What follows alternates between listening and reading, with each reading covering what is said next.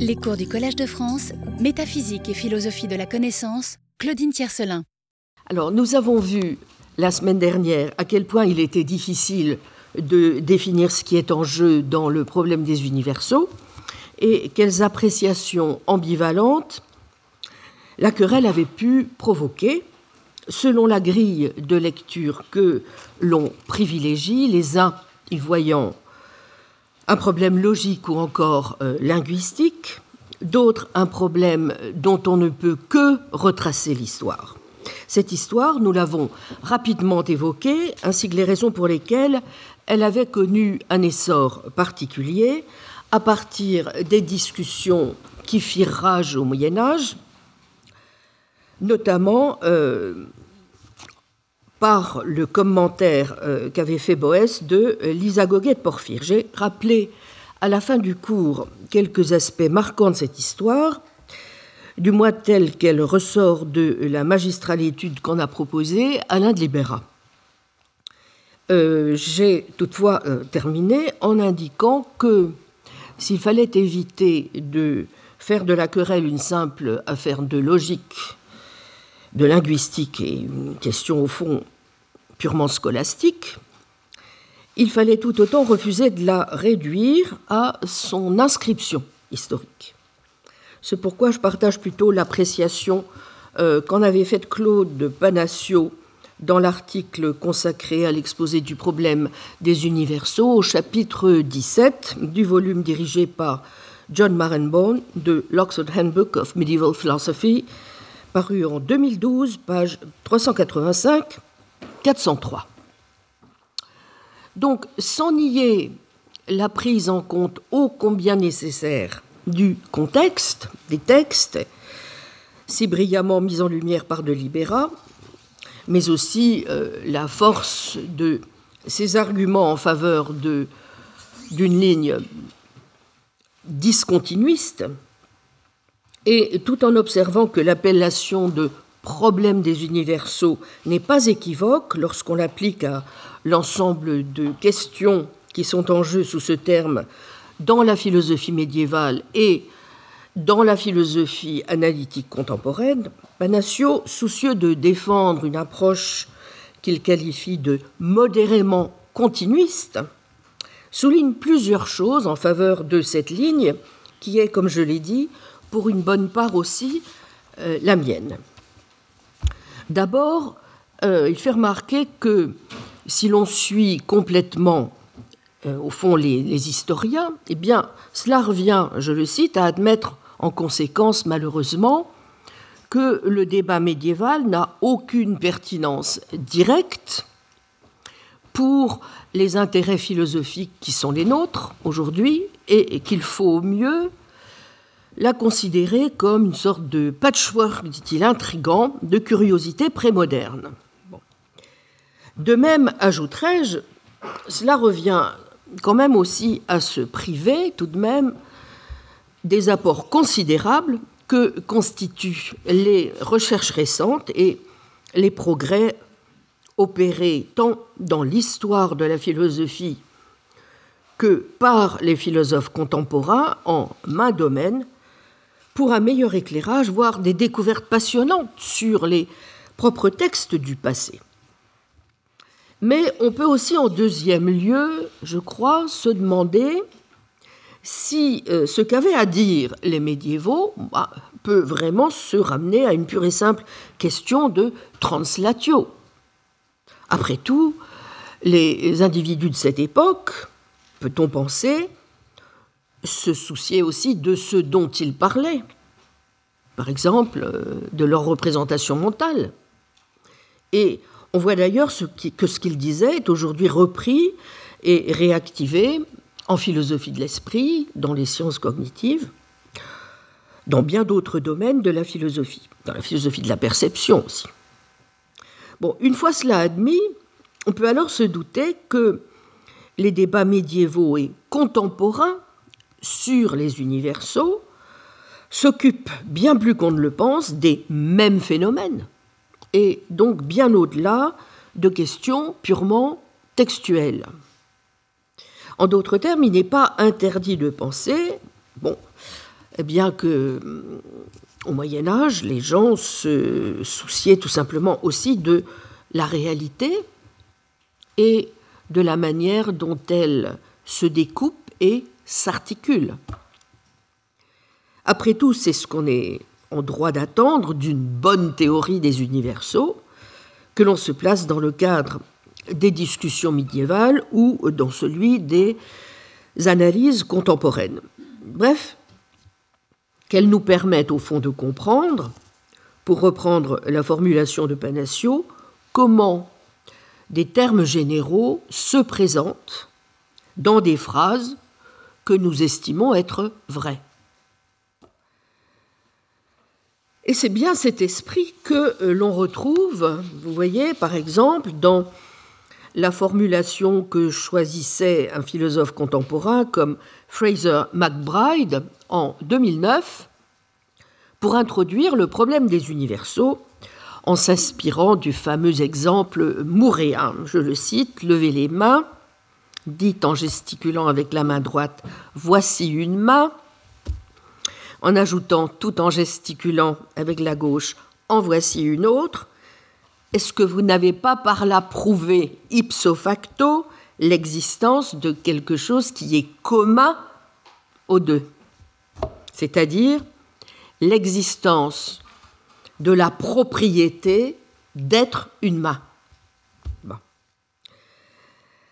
Bon. je reviendrai plus loin sur cette formulation de McBride qui a pour objectif aussi euh, et c'est très intéressant la manière dont il le voit, de tester un peu, vous voyez, nos, nos réactions plus ou moins instinctives en faveur soit du nominalisme, soit du réalisme, avec pas mal de gradations possibles du reste. Bon.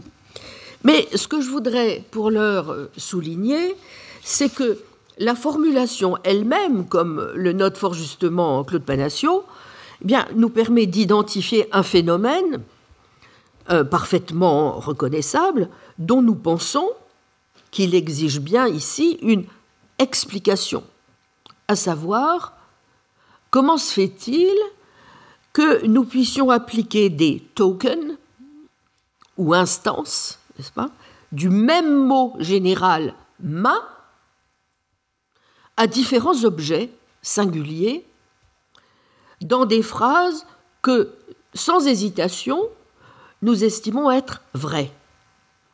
Voyez? Et à bien des égards, cette question ressemble fort à ce qui a fait surgir, euh, et qui fait surgir aussi bien aujourd'hui qu'au Moyen Âge, le problème des universaux. En deuxième lieu, je crois qu'on ne saurait trop souligner un deuxième point commun, je crois, aux, approches médiévale et contemporaine. Sans doute, et j'y reviendrai, nombre de métaphysiciens contemporains considèrent-ils à juste titre que le problème des universaux n'est pas seulement, euh, ni même prioritairement, c'est en tout cas euh, ma position, de nature sémantique. La question, écrit par exemple Keith Campbell dans son beau livre de 1990, Abstract Particulars, particulier abstrait, est, dit-il, entièrement ontologique. Elle concerne les objets du monde et les propriétés que ces objets partagent les uns avec les autres. Fin de citation, page 28 dans euh, Abstract Particulars. Et sans doute aussi Attend-on au fond d'une bonne solution au problème des universaux C'était aussi le cas au Moyen Âge, qu'elle repose donc, comme je le disais, sur une théorie acceptable, eh bien des sortes d'entités fondamentales dont le monde est réellement composé et de la manière dont ils sont liés entre eux. Mais quelle que soit la priorité que l'on donne aujourd'hui à tel ou tel phénomène dans le cadre d'une discussion sur les universaux, qu'il s'agisse de la ressemblance entre des particuliers, par exemple dans le nominalisme dont nous parlerons euh, la semaine prochaine et la fois suivante surtout euh, de Rodriguez Pereira, de la similarité, exacte ou non, qui est plutôt l'option défendue par un métaphysicien comme Morland, l'analyse est rarement dissociée des questions relatives à la référence. Par exemple, comment des termes abstraits comme justice, blancheur, animalité font-ils référence dans le monde? Et donc vous voyez que la question est rarement euh, dissociée de celle qui a trait à la généralité linguistique. À cet égard, comme l'a également noté la médiéviste Irène Rosier, en rappelant que c'est bien ce qui émerge dans les glossulés super une analyse importante euh, des questions grammaticales et philosophiques au début du XIIe siècle, qui fournit le contexte des doctrines bien connues de Pierre Abélard, un trait commun aux interprétations médiévales et contemporaines, c'est bien l'intérêt que toutes deux portent à l'aspect sémantique du problème et à la prédication. C'est du reste ce qu'avait parfaitement identifié Bertrand Russell, que cela n'avait pourtant pas empêché à l'époque plutôt de pencher plutôt pour le platonisme. Donc en 1912, dans le chapitre 9 des problèmes de philosophie, intitulé Le monde des universaux, où Russell, partant du fait communément admis que certains mots sont applicables à un nombre de choses particulières et que presque aucun énoncé ne peut se faire sans inclure de tels termes généraux, en concluait qu'il nous faut accepter des universaux dans notre ontologie. Et ces universaux, eh bien, ce sont justement les authentiques dénotata de ces termes généraux. Je vous lis le passage donc du chapitre 9 euh, des problèmes de philosophie, qui vient juste après une analyse élogieuse que fait Russell de l'approche platonicienne des universaux par l'entremise des idées, dont je parlerai tout à l'heure, mais qui montre aussi, incidemment, l'attention de Russell euh, à ce qui touche à, si j'ose dire, l'aspect naturel et pas le moins du monde, vous voyez, éthéré, mystique ou sophistiqué, de la moindre de nos observations métaphysiques. Ce dont, comme je vous l'ai souvent dit, nous devrions beaucoup plus nous imprégner. Voici ce que dit euh, l'ami Bertrand sœur Bertrand. Lorsque nous examinons les mots ordinaires, nous constatons que, de façon générale, le nom propre joue le rôle de particulier, tandis que les autres substantifs, les adjectifs, les prépositions et les verbes jouent le rôle d'universaux. Le pronom est un particulier, mais il a un statut ambigu et ce n'est que par le contexte ou les circonstances que nous définissons de quel particulier il tient la place. Le mot maintenant est un particulier, c'est-à-dire le moment présent.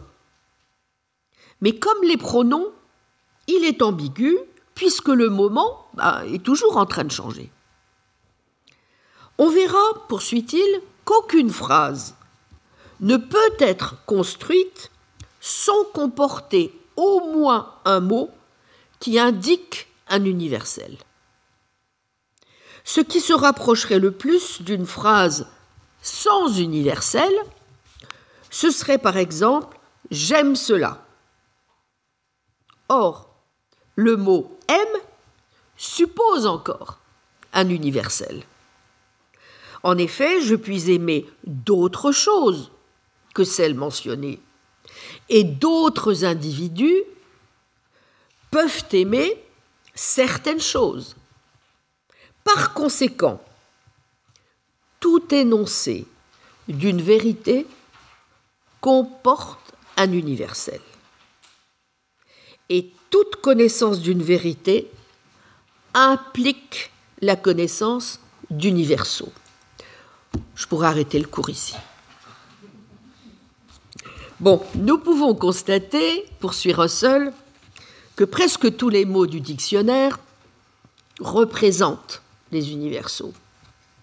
Il est donc étrange que presque personne, sauf les philosophes, ne se rende compte qu'il y a des entités qui sont les universaux. Nous, ne nous arrêterons pas de nous-mêmes au mot d'une phrase qui ne représente pas des particuliers, et si nous sommes obligés de nous arrêter à un mot qui représente un universel, nous le regardons comme représentant des particuliers qui se rattachent aux universaux. Quand par exemple nous entendons la phrase La tête de Charles Ier d'Angleterre fut coupée, nous pouvons normalement penser à Charles Ier, à la tête de Charles Ier et à l'action de couper sa tête. Ce sont là tous des cas particuliers. Mais nous ne nous arrêterons pas normalement à ce que signifie le mot tête ou le mot couper, qui sont des universaux. Nous sentons que ces mots sont incomplets et comme dépourvus de substance. Ils paraissent avoir besoin d'un contexte pour être compris. En somme, conclut Russell, nous réussissons à détourner notre attention des universaux en tant que tels jusqu'au moment où l'étude de la philosophie nous oblige à les prendre en considération. Fin de citation. Il y a là toute une série de choses extrêmement profondes que je vous demande de méditer, de relire tranquillement chez vous. Bon, le dernier aspect sur lequel Panacio insiste fort judicieusement dans sa défense d'une approche donc qu'il appelle continuiste modérée, est celui qu'il estime être la ligne de division principale sur le problème des universaux dans la philosophie médiévale comme dans la philosophie contemporaine, à savoir celle qu'il y a entre le réalisme et le nominalisme, pris dans le sens qu'on lui donne aujourd'hui. Dans les deux cas, souligne-t-il, exactement comme au Moyen Âge, comme en atteste du reste l'œuvre des deux métaphysiciens majeurs du XXe siècle qu'auront été David Lewis et David Armstrong, déjà entrés donc dans l'histoire de la philosophie, cette ligne s'opère in fine entre ceux qui acceptent une réalité extramentale et non linguistique des universaux et ceux qui ne l'acceptent pas. Comme on sait, c'est à partir de la deuxième moitié du XIIe siècle que s'est faite, et de manière assez frappante, la division centrale sur les universaux entre les réales et les nominales. Je laisse de côté pour le moment les vocales, j'y reviendrai lorsque nous aborderons Abélard. Ainsi, comme l'ont noté, noté euh, Panacio, ainsi qu'Iwakuma et, et lorsqu'il annonce son intention de repenser les principaux courants chez les philosophes de son époque. Godefroy de Saint-Victor, dans La source de la philosophie, date de 1178, met cette opposition en avant. Sans doute, me direz-vous, la simple ressemblance de labels ne suffit-elle pas à garantir euh, l'identification des positions médiévales et contemporaines? Pas plus que la controverse du XIIe siècle entre les deux écoles ne peut elle-même se rattacher exclusivement à la problématique des universaux. Mais des recherches récentes, qu'on doit notamment à Ebsen, Iwakuma, John Marenbone, Martin ou Panacio, ont confirmé la thèse traditionnelle. Les nominales, ou les nominaux, si vous voulez, étaient bien des sectateurs d'Abélard, et leur thèse la plus distinctive était que les universaux ne sont que des noms, nomina, plutôt que des réalités extérieures. Là où pour les réaux, les réales, ce sont des choses, res. Ces derniers se subdivisaient communément en plusieurs sectes, les Poretani, qui suivaient Gilbert de Poitiers, les Albricani, qui suivaient Albéric de Paris, les Robertini, qui suivaient Robert de Melun, et les Parvipontani, qui suivaient Adam Parvipontamus. Bon, que des jolis noms tout ça. Il est frappant de voir que ce sont des clivages très proches que vous retrouvez dans la philosophie contemporaine, chez les métaphysiciens qui s'intéressent de près au sujet. Ainsi, dans son ouvrage de 1978, qui est donc désormais un classique sur les universaux, intitulé Nominalism and Realism, voici ce qu'écrit David Armstrong. Tous les nominalistes s'accordent sur le fait que toutes les choses qui existent ne sont que des particuliers. Fin de citation. Et les réalistes, dans son vocabulaire, sont ceux Michael Lux, en 2006, oppose de façon centrale le réalisme métaphysique et le nominalisme dans sa discussion du problème des universaux. Et en 2009, le philosophe que j'évoquais tout à l'heure, Fraser McBride, caractérisait lui aussi le nominalisme comme la famille de doctrines selon lesquelles la réalité consiste uniquement en particulier, et le réalisme comme la famille de doctrines selon laquelle la réalité consiste au moins de manière significative en universaux. Fin de citation. Bon, assurément, nous le verrons, chaque groupe regroupe, euh, recouvre des, variétés innombrables. Même Armstrong déjà distingue deux sortes de réalisme. Euh, ceux qui soutiennent, dit-il, des universaux transcendants et ceux qui soutiennent plutôt des universaux immanents. Bon. Et il distingue déjà quatre sortes de nominalisme le nominalisme des prédicats, le nominalisme des concepts, le nominalisme des classes, le nominalisme de la ressemblance.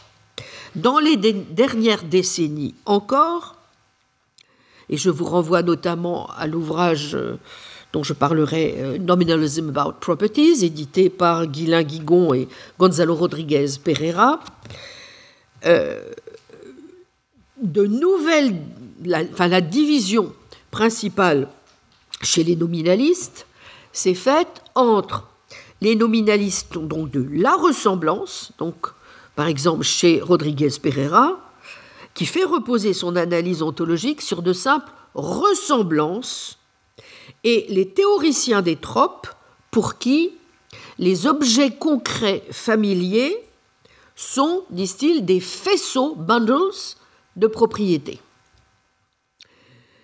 Des propriétés singulières. Voyez par exemple John Bacon ou Keith Campbell que j'évoquais tout à l'heure.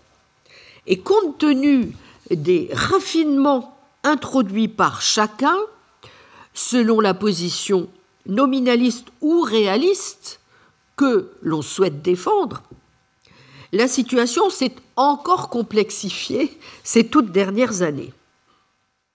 Bon, il en est de même dans le camp réaliste, même si l'opposition la plus saillante reste toujours celle qui existe entre, donc, d'une part, on pourrait dire une sorte de platonisme qui postule des universaux qui existent par eux-mêmes et indépendamment de leur exemplification ou instantiation, par exemple chez un philosophe comme George Biller, et d'un autre côté, le réalisme modéré ou immanent, d'inspiration, vous voyez, plus aristotélicienne donc, qui ne reconnaît que des universaux exemplifiés ou instanciés et qui tend à les localiser en un certain sens dans des choses particulières ou des états de choses, states of affairs, pour reprendre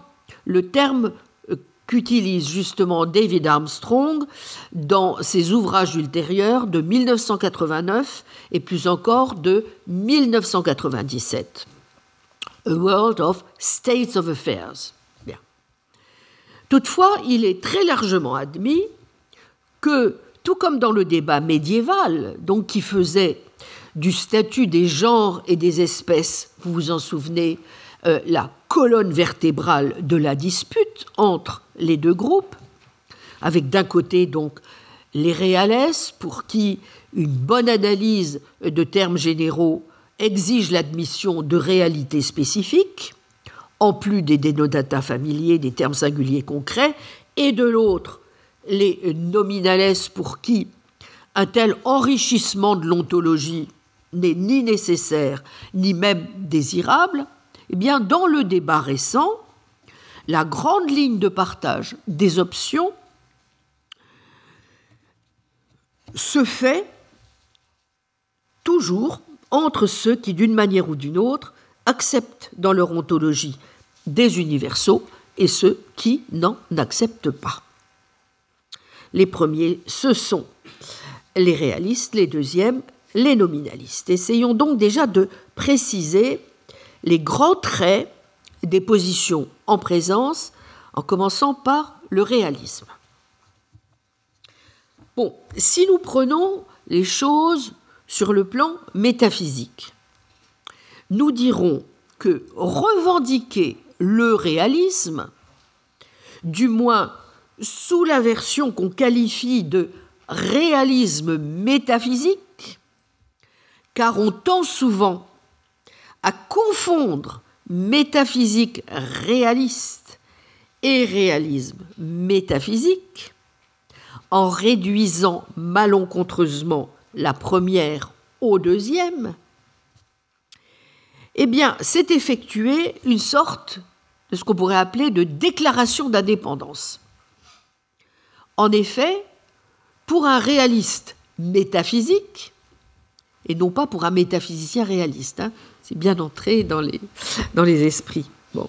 Très généralement, les universaux, eh bien, vous voyez, ce sont des réalités non mentales, indépendantes de l'esprit, qui existent en et par eux-mêmes, et qui existeraient quand bien même il n'y aurait aucun esprit pour les percevoir ou pour en avoir conscience. Au fond, si le monde était exactement tel qu'il est aujourd'hui, à cette différence près qu'il ne contiendrait aucun esprit, aucune âme qui vive, n'est-ce pas? Eh bien, l'existence des universaux ne s'en trouverait pas affectée. Vous voyez, c'est quand même euh, assez fort comme position. Hein. bon. Les universaux sont donc quelque chose de public avec lesquels nous sommes d'une manière ou d'une autre en relation. Un monde dans lequel il n'y aurait pas d'esprit ne serait pas privé d'universaux, on dirait juste qu'ils sont toujours susceptibles d'être découverts, même si en fait personne n'était là pour les découvrir. Bon. Je vous assure qu'il y a pas mal de bon sens dans cette position, notamment quand on commence à réfléchir aux mathématiques, mais on aura l'occasion d'y revenir. En d'autres termes, pour un réaliste, les idées ont une réalité qui est absolue et totalement indépendante de l'intellect. Historiquement, comme nous l'avons vu la semaine passée, et je vais encore en dire quelques mots rapides, les deux principales versions du réalisme que vous trouvez dans l'Antiquité sont évidemment celles de Platon et d'Aristote, et parmi les médiévaux, celle de Saint Augustin, puis à partir des révisions apportées au platonisme et à l'aristotélisme, Saint Thomas et Jean d'Anscott. Au sens traditionnel, qui sera celui de la scolastique, le réalisme devient peu à peu cette doctrine métaphysique qui affirme l'existence donc des entités abstraites et des universaux et qui s'oppose au nominalisme, lequel va nier l'existence de ces entités ou les réduire à des constructions verbales pour n'accorder d'existence qu'aux seuls individus. Vous voyez, ce n'est pas tout à fait la même position du problème, n'est-ce pas? Bon. Dans la philosophie moderne, cette fois, le réalisme tendra à s'entendre plutôt comme une réflexion portant sur l'existence d'une réalité extérieure à l'esprit et il s'opposera surtout alors à l'idéalisme, qui nie l'existence d'une telle réalité indépendante. Et il prendra souvent une forme réductionniste, ou dit-on encore phénoméniste. On peut ramener notre connaissance ordinaire des objets du monde extérieur à des structure de sensation ou à des phénomènes perçus.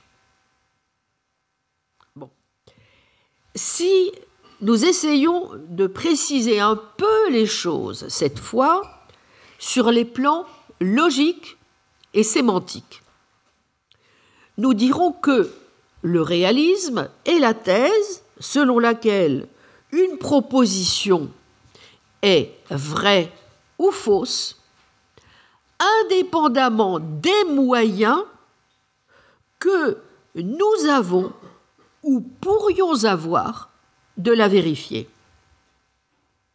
Donc vous voyez que, ainsi entendu, le réalisme va plutôt s'opposer à ce qu'on appelle l'anti-réalisme, c'est-à-dire la thèse selon laquelle la vérité d'une proposition dépend de sa vérifiabilité en pratique ou en principe.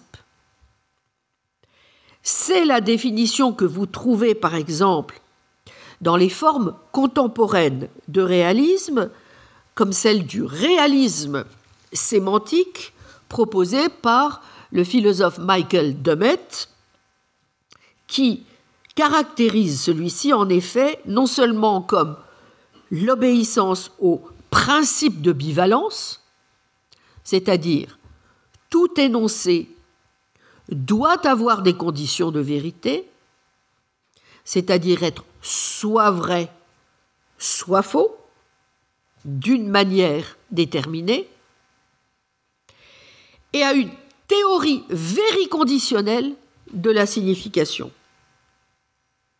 mais aussi comme le fait que la vérité est transcendante par rapport à ses conditions de vérification.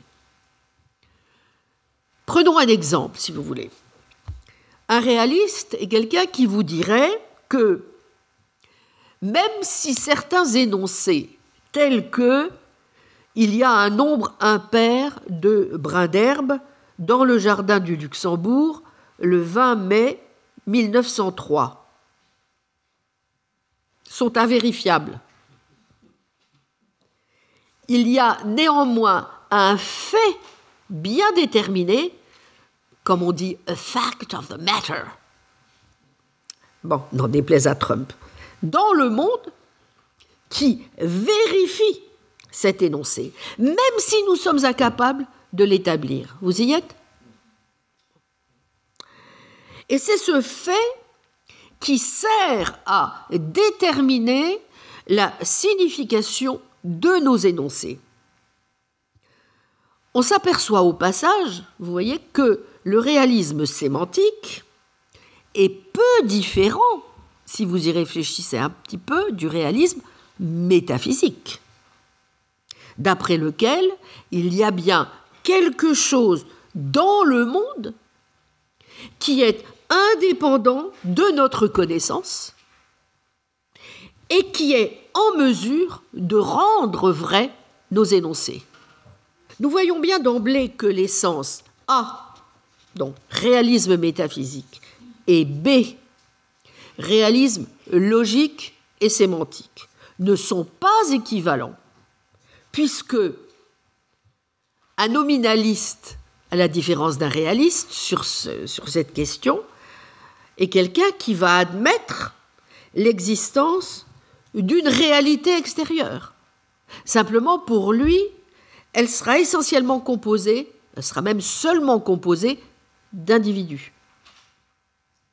Et que l'antiréaliste l'admet aussi, puisque notre vérification peut s'exercer sur un monde indépendant de nous.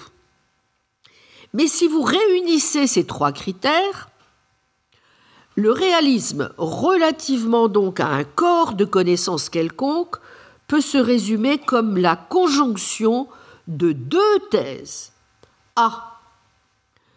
Une thèse d'indépendance. Nos jugements sont vrais en vertu de l'existence d'un monde indépendant de notre connaissance. B une thèse relative cette fois à la connaissance. C'est-à-dire, nous pouvons savoir si ces jugements sont vrais. D'accord Comme vous le voyez, ainsi conçu, le réalisme est soumis à une tension caractéristique. Pourquoi? Eh bien parce que si le monde est indépendant de notre connaissance. Comment pouvons-nous réellement le connaître?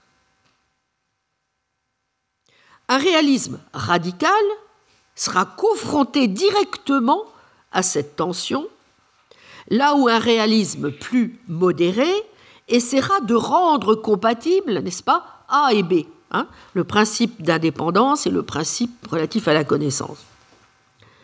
Par exemple, dans l'histoire, vous en avez un exemple magnifique. En défendant une forme d'idéalisme transcendantal, au sens de Kant, par opposition à un réalisme empirique. Bon.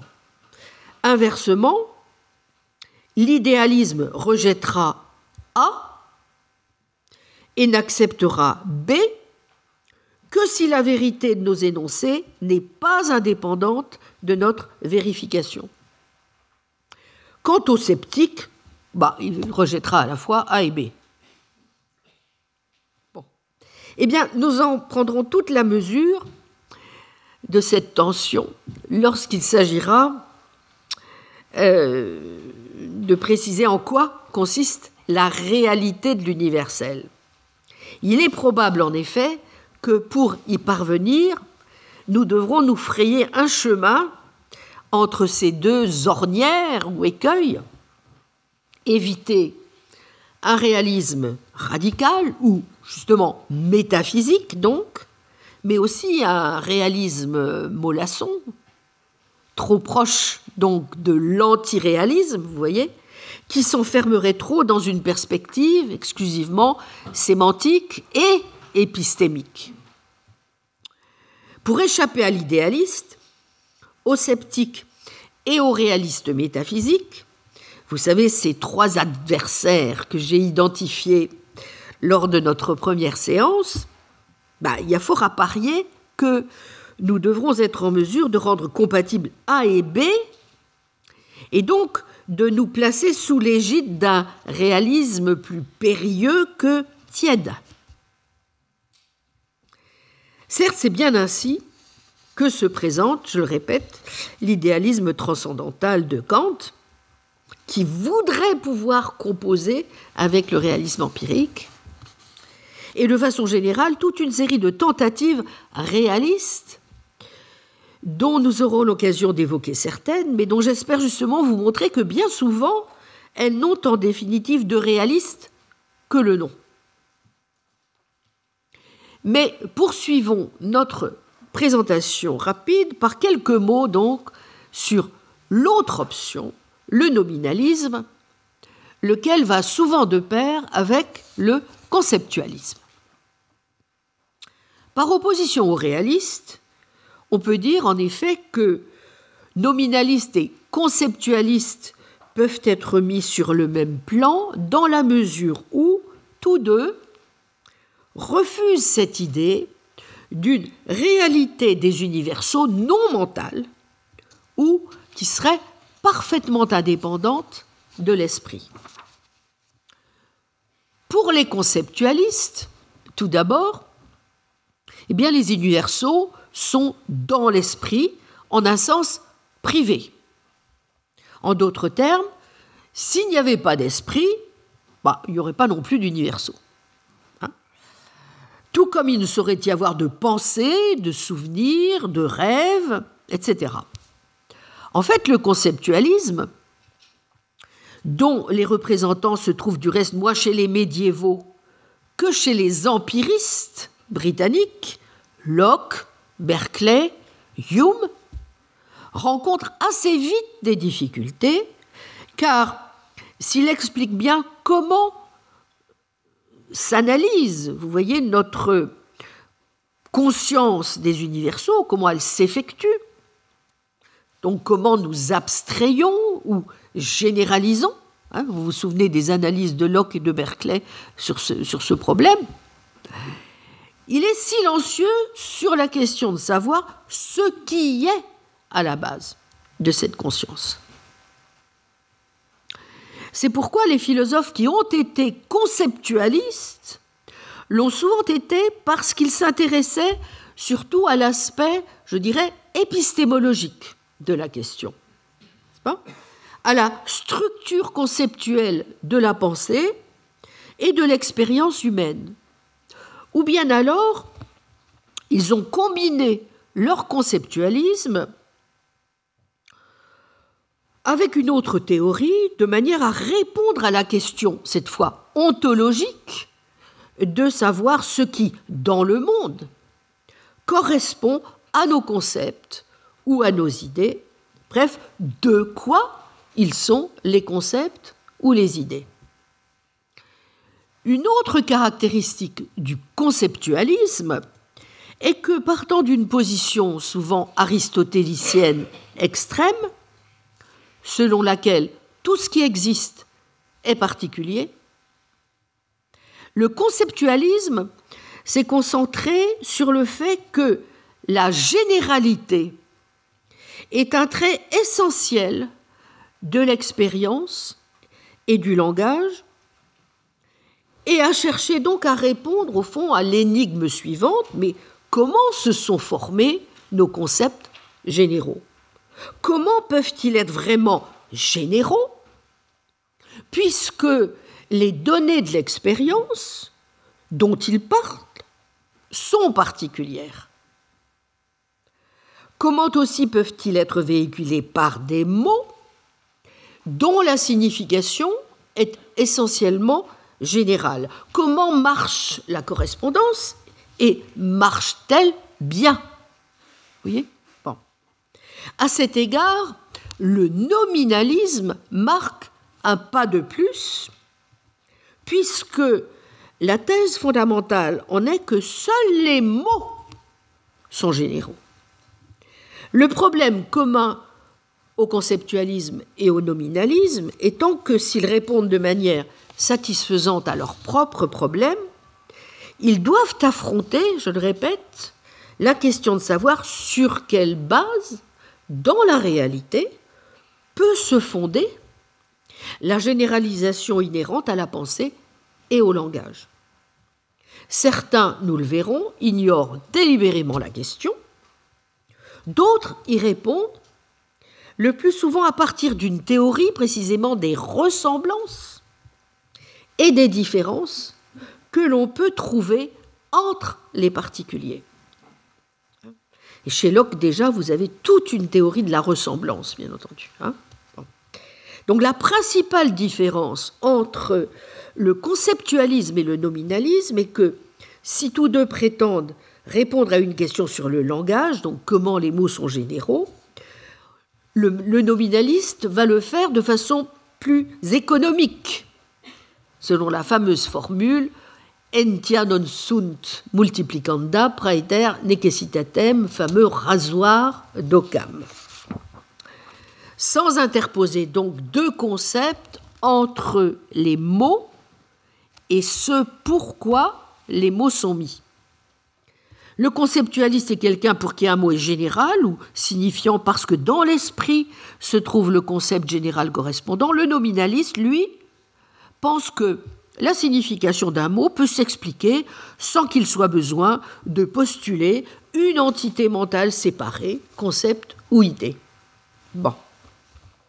Les représentants principaux du nominalisme au Moyen Âge sont Rosselin, Abélard, mais nous allons le voir avec de très grosses nuances, et surtout le Venerabilis Inceptor Guillaume d'Occam. Mais il est vrai que la distinction entre conceptualisme et nominalisme, vous voyez, n'est pas si évidente, ce qui explique qu'on les range souvent dans la même catégorie. Comme l'observait Jean Largeau dans son enquête de 1971, nominalisme est un legs de la scolastique. Au XIe siècle, on a appelé nominaux les philosophes qui soutenaient que les espèces et les genres n'existent que dans la pensée. Vocabontur nominales, qui communitatem tantum in intellectu esse dicunt, Albert le Grand. Or, cette description ne convient littéralement qu'à des conceptualistes et donc serait inexacte appliquée à ceux qui, tel Rosselin, affirmaient que les universaux sont des mots, wokes, elle caractériserait mieux Abélard, pour qui l'universel est un mot doué de sens. Fin de citation, page 7. Pourtant, la distinction se justifie dans la mesure où, surtout à la fin du Moyen Âge, le nominalisme sera identifié à un phénomène de révolte contre la métaphysique. Vous vous souvenez que j'avais indiqué que c'était aussi un point commun avec la période contemporaine où la métaphysique a disparu précisément parce qu'on a considéré que ce n'était plus qu'un problème de verbiage, euh, critique par les positivistes logiques, j'en passe et des meilleurs. Bon, bien évidemment, au Moyen Âge, c'est exactement le même genre de critique qui sévit, à savoir on considère que les métaphysiciens, ce sont des gens qui abusent des termes abstraits et qui donc se retrouvent englués dans le verbalisme. Il paraît de moins en moins naturel que les mots utilisés par les scolastiques expriment réellement des conceptions ou dénotent des choses. Vous vous souvenez du mépris de Descartes pour la scolastique pour cette raison même, n'est-ce pas? Bon. Il faudra Leibniz pour que de nouveau on trouve un peu d'or dans ces scories. Hein? Bon. Alors, le nominalisme va alors consister à nier que les mots expriment nécessairement une idée ou dénotent un objet. Certes, les nominalistes ne nient pas les idées pour ne reconnaître que les mots. C'est plutôt que pour eux les mots qui n'expriment pas d'idées ou ne dénotent pas d'objet sont totalement inutiles et dénués de sens. Ainsi, le nominalisme va d'emblée de pair avec la décadence intellectuelle, qui est elle-même corrélative d'un changement total de mentalité, et notamment d'une réaction contre le réalisme augustinien. Mais vous comprenez peut-être mieux déjà pourquoi l'antidote au verbalisme, à savoir l'usage déraisonnable de mots vides, a pu être tout naturellement l'empirisme. Et pourquoi aussi mains empiristes furent des nominalistes. À partir de faits, former des idées et calquer le langage sur les idées. Et vous avez tout Locke, tout Berkeley qui défile, n'est-ce pas?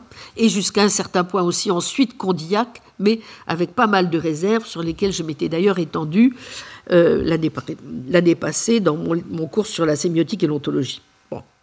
Donc simultanément, vous comprenez aussi pourquoi, sous la classification de nominaliste, vous pouvez retrouver à la fois des gens qui refusent de croire que les mots expriment toujours des idées et s'opposent ainsi au formalisme, et des gens qui, tout au contraire, se rendant compte qu'il n'y a pas de lien nécessaire entre les mots et les idées, essaient d'en tirer le meilleur parti possible et vont épouser tel ou tel type de formalisme ou un usage purement syntaxique des signes. Aussi va-t-on appeler nominaliste, par exemple, des intuitionnistes comme Poincaré en mathématiques, qui considèrent que notre faculté de construire des expressions, des entités abstraites ou des principes logiques, lorsqu'elle se donne libre cours, finit par tourner à vide et ne doit donc pas s'affranchir du contrôle de l'intuition pour ne pas être complètement désempirisé, si vous voulez. C'est-à-dire l'idée que les mathématiques ne doivent pas être un jeu purement mécanique. Mais en même temps, on peut aussi trouver sous cette catégorie des formalistes qui ne cherchent pas à décrire les objets tels qu'ils sont en eux-mêmes, mais plutôt les formes de leurs relations. Et c'est ainsi qu'au Moyen Âge, le développement de la logique formelle fut le fait du nominaliste Occam, lequel fut le premier, contrairement justement au logicien grammairien de Port-Royal, Arnaud et Nicole, à traiter les signes indépendamment de leur supposite concret ou du fait qu'ils soient les produits de quelque faculté de juger ou de concevoir. Vous vous souvenez de la grammaire de Port-Royal, la logique de Port-Royal, c'est ça, n'est-ce pas? Comment euh, on peut montrer que les mots sont l'expression de, de jugement, n'est-ce pas? Et commence à développer ce qu'on va appeler une scientia sermosinalis. Bon, j'en reparlerai, la somme de logique d'Occam, etc. C'est le moment où véritablement on essaie d'examiner comment la logique peut se dégager, voyez, non seulement de la grammaire, mais plus généralement d'un art de juger. Une autre caractéristique importante, commune au conceptualisme et au nominalisme, est l'accent mis sur les individus. Seuls les individus existent. Aussi verra-t-on l'empirisme s'attacher à la description de l'existence concrète si nous avons des abstractions, si nous ne les incarnons pas dans l'expérience, ce sont des flatus vocis.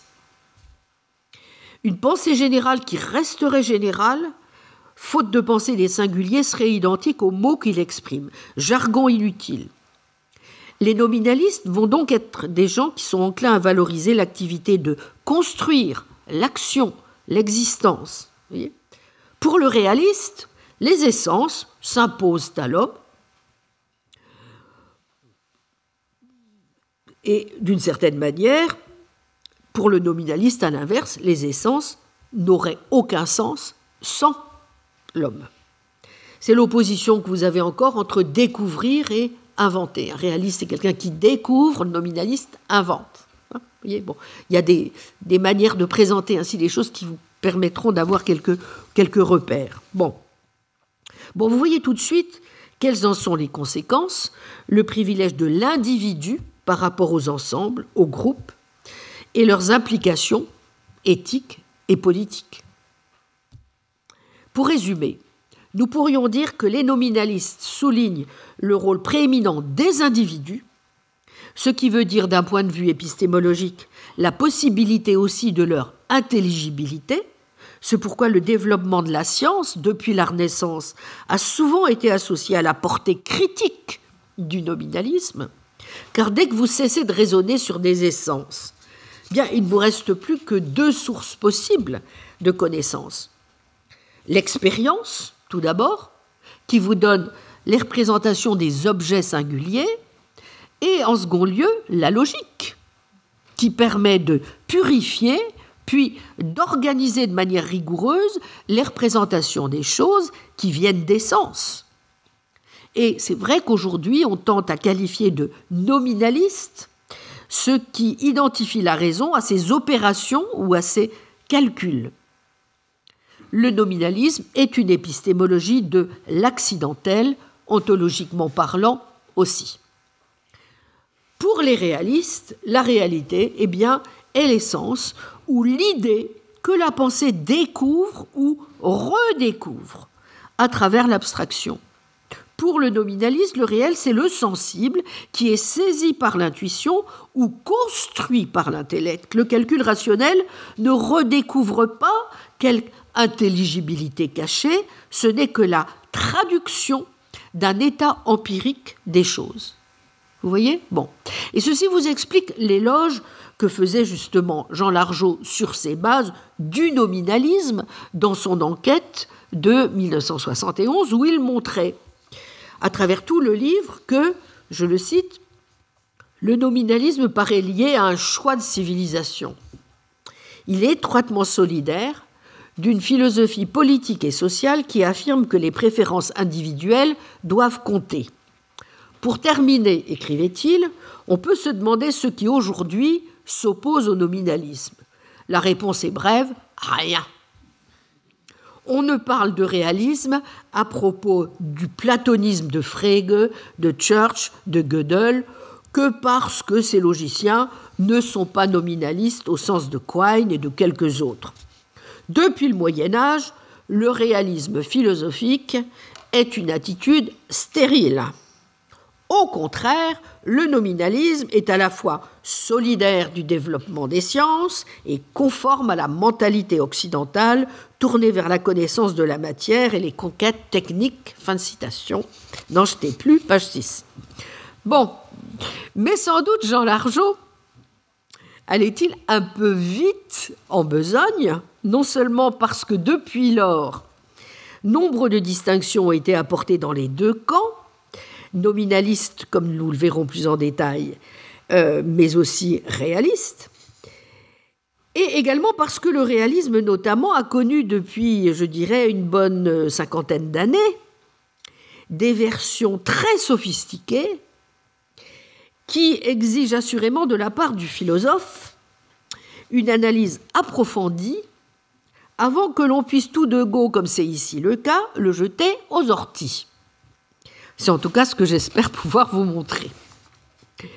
Pour l'heure, et nous allons le vérifier dans les prochaines séances, en nous appuyant sur des philosophes tant médiévaux que contemporains, même si le problème des universaux trouve des formulations différentes de celles que nous a fournies euh, l'histoire médiévale, c'est bien encore ainsi, sous la forme du couple réalisme-nominalisme, que se dessinent les principales options qui composent le paysage contemporain, au travers d'approches qu'il nous faut donc analyser dans leurs déclinaisons les plus récentes et les plus sophistiquées, mais aussi évidemment critiquer et évaluer, en commençant aujourd'hui par les options réalistes. Mais avant d'y venir, il faut quand même que je commence encore peut-être par vous rappeler euh, les difficultés auxquelles, je l'ai dit, nous sommes confrontés dès que nous abordons le problème des universaux et qui vont nous permettre de comprendre très vite que se joue bien ici un problème, non pas un problème parmi d'autres de la philosophie, mais bien plus que ça. Des difficultés, vous en souvenez, avais-je dit, de définition, d'existence, d'exemplification, euh, que je euh, ne répète pas. Pour m'en tenir aux deux plans euh, importants, qui sont les plans ontologiques et épistémologiques. Je dirais que ontologiquement, les universaux sont donc le problème de la nature et de l'existence de propriété, mais aussi de relation, et la question de savoir si et comment celles-ci sont ou non dans les choses, c'est le problème, je vais le détailler, de l'un et du multiple, du même des critères d'identité. Épistémologiquement, le problème des universaux est celui de la généralité. Je pense que vous comprenez mieux maintenant, après ce que j'ai dit, généralité des idées, des concepts, des classes, généralité des termes, des noms, des prédicats. Et si vous y songez, au fond, nous nous accordons tous en gros sur le fait que les universaux désignent des noms abstraits, tels que le courage, la beauté, la justice, que nous employons, comme le disait Russell, vous voyez, pour parler des objets individuels, pour faire référence à leur qualité, aux relations qu'ils ont les uns avec les autres. Eh bien, retenons notre souffle, ou plus exactement, réapprenons à respirer et à observer le plus simplement du monde la manière même dont les choses se donnent à nous dans le monde de l'expérience. Dans toute perception, dans toute pensée, nous trouvons bien ce double contenu qui est fait d'éléments singuliers et universels. Les objets que nous percevons, les meubles, les gens, les voix, sont à la fois uniques et communs à d'autres objets.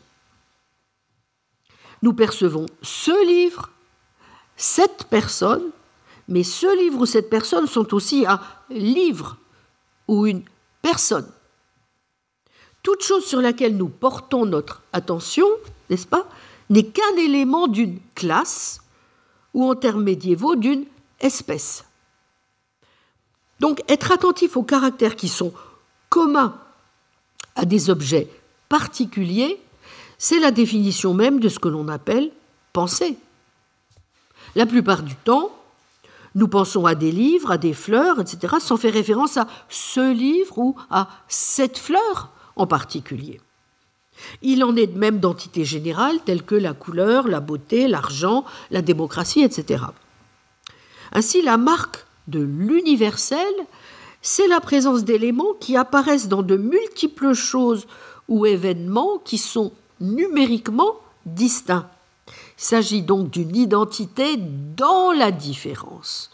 Unum in multis.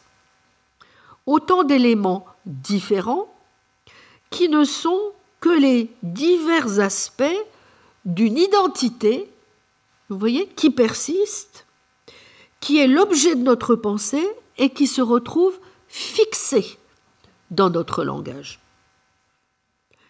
Ce pourquoi, à première vue, les universaux semblent bien être un élément incontournable de toutes nos opérations intellectuelles.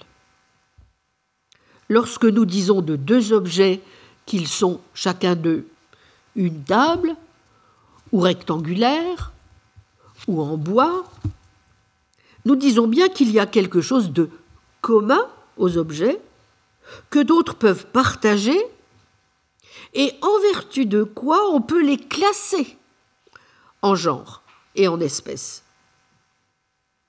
De telles classifications ne sont pas seulement possibles à des fins scientifiques ou autres, elles sont tout simplement inévitables.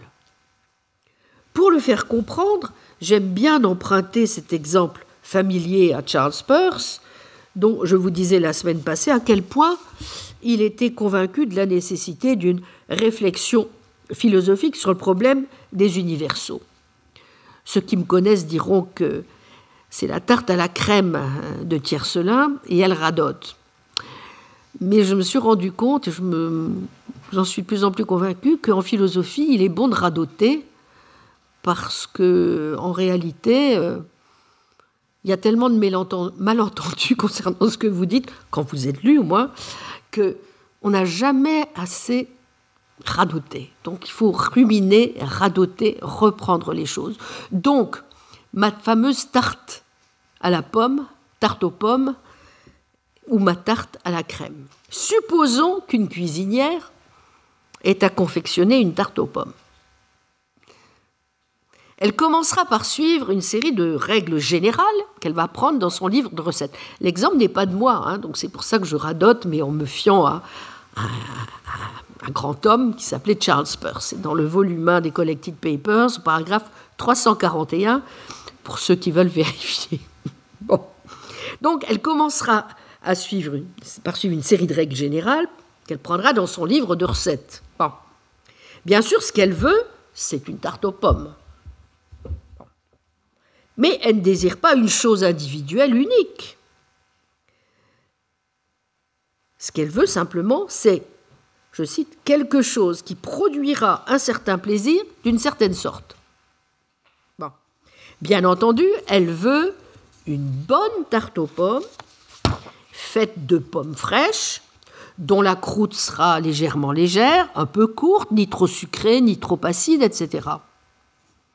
Mais elle n'a pas à l'esprit telle tarte aux pommes particulière qu'elle préférerait particulièrement servir, même si elle désire bien servir une tarte aux pommes, et à une personne peut-être en particulier.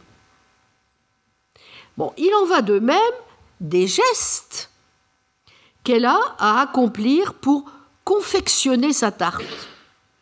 Même si elle doit utiliser, nous sommes bien d'accord, des pommes particulières, son indifférence à l'égard de telle ou telle pomme en particulier, à moins qu'on ait ici encore affaire à une maniaque, montre bien que ce qu'elle veut, c'est une pomme, et non sept pommes particulières, excepté peut-être telle espèce de pomme. Boscop, Renette, Golden, Granny Smith, je voulais choisir. Telle qualité aussi de pomme, qui ne soit pas pourrie, etc. Vous noterez au passage que dans notre vie de tous les jours, ce n'est donc peut-être pas, comme nous pourrions avoir tendance à le penser spontanément, le particulier qui est le plus naturel. C'est plutôt l'universel ou le général. Incidemment, cela montre que, contrairement à ce que on soutient souvent, une attitude réaliste est peut-être une attitude ontologique naturelle, comme on a pu le dire, en tout cas au moins aussi naturelle qu'une attitude nominaliste, n'en déplaise à Jean Largeau. Eh bien, notez aussi Peirce, qui voulait absolument insister sur la réalité et le caractère naturel et fondé de l'universel. Si vous y réfléchissez, l'attitude du savant, elle est exactement la même que l'attitude de la ménagère. Ce qui l'intéresse, ce n'est pas tel ou tel morceau d'acide. Ce n'est pas tel échantillon particulier sur lequel, par exemple, va se pencher le chimiste. Ce qui l'intéresse, c'est la structure moléculaire, c'est-à-dire quelque chose qui est plus général que particulier. Eh bien, toutes les expériences que nous faisons nous mettent donc en présence de genres aussi vagues et inarticulées que soient les classifications. Tout ce que nous voyons, nous le voyons comme quelque chose, à savoir comme un objet d'une certaine sorte, qui a certaines qualités et certaines relations avec d'autres objets. Même s'il n'y avait qu'un seul objet unique, rouge, dans le monde nous saurions ce que cela voudrait dire que d'autres objets de ce genre existent si nous en rencontrions. C'est pourquoi la généralité est une partie essentielle des objets de notre expérience. La reconnaissance de la généralité est un trait essentiel de l'expérience elle-même. Et une telle généralité peut se voir dans le vocabulaire de n'importe quel langage, puisque les noms d'un langage donné, à l'exception des noms propres, sont tous généraux. J'insistais d'ailleurs sur ce point la semaine dernière en évoquant le langage ordinaire et le caractère naturel, vous en souvenez, d'un énoncé aussi vague et général que j'aimerais bien une tasse de thé. Mais vous aurez aussi compris que ce qui s'oppose aux universaux ou aux généraux, bah oui, ce sont les individus les particuliers, à savoir tout ce qui est singulier ou numériquement un. Or, c'est précisément en fonction de la manière dont vous allez rendre compte de la nature et du statut des universaux et de leur relation avec tel particulier que vous allez privilégier le réalisme ou le nominalisme. Et c'est fort de cette expérience que David Armstrong nous propose de reprendre le problème dans son livre devenu un classique, Les universaux, traduit en français. Voici comment donc c'est traduit en 2000, 2010. Euh, On est toujours un peu lent en France. Voilà. Donc, euh, l'ouvrage euh, aux éditions d'Itac. Voici comment il expose donc le problème. Armstrong est sûrement l'un de ceux qui, au milieu du siècle passé, auront redonné leur lettre de noblesse et à la métaphysique et à l'inscription dans celle-ci du problème des universaux. Pour ceux d'entre vous qui ne connaîtraient pas bien son œuvre importante, je vous renvoie à ses livres, que je mettrai en bibliographie, mais aussi au volume assez énorme, je dois reconnaître, qui avait été publié à partir du colloque organisé en 1999 à l'université de Grenoble en son honneur et pour rendre hommage à l'importance de la contribution de l'école australienne au renouveau de la métaphysique. Le volume s'intitule La structure du monde, objet, propriété, état de choses, le renouveau de la métaphysique australienne sous la direction de Jean-Maurice Maunoyer, Paris-Vra 2004. Armstrong n'a jamais été convaincu que le problème des universaux puisse se limiter tant à son histoire qu'au seul registre de la linguistique ou de la sémantique, contrairement à ceux qui, tel David Pears, y voyaient surtout, comme il l'a soutenu dans son classique article Universals, un besoin métaphysique irrésistible de transcender le langage. Moyennant quoi, il s'agirait presque exclusivement de s'atteler à l'analyse des divers langages adoptés par les nominalistes et les réalistes de toute tendance et de laisser les questions épistémologiques et métaphysiques de côté, voire d'observer purement et simplement la psychologie des philosophes. Peut-être au fond, ne serait-on nominaliste aujourd'hui que par goût pour les paysages désertiques? Armstrong, dans son livre de 1978, le dit fermement, les questions impliquées par le problème des universaux ne sauraient se réduire à des questions relevant de la sémantique des termes généraux. Mais en ce cas, à quoi renvoie-t-elle au juste? Comme j'y reviendrai, il n'est pas sûr que tous les métaphysiciens soient d'accord avec la façon dont Armstrong a choisi pour sa part d'en exposer les termes. C'est le cas par exemple de Keith Campbell que je mentionnais tout à l'heure. Non seulement euh, Campbell affirme clairement l'importance du niveau sémantique du problème qu'il décrit ainsi, je le cite, Prenons à nouveau deux choses rouges. Elles méritent une description commune, à savoir rouge. Quel est le lien entre elles sous-jacent à ce fait linguistique? C'est ce qu'avait aussi d'ailleurs formulé Alex Oliver dans un texte important de 1996 dont je vous recommande la lecture, The Metaphysics of Properties, paru dans la revue Mind en janvier 96, page 180. Donc vous voyez un très long article, euh, mais un texte très important. Mais Campbell préfère aussi scinder le problème des universaux en deux. Voici ce qu'il dit. On peut à présent poser deux questions différentes à propos, par exemple, des choses rouges. On peut prendre un seul objet et demander à son sujet qu'y a-t-il relativement à cette chose qui fait d'elle qu'elle soit rouge. Ce qu'on appellera, dit-il, la question A.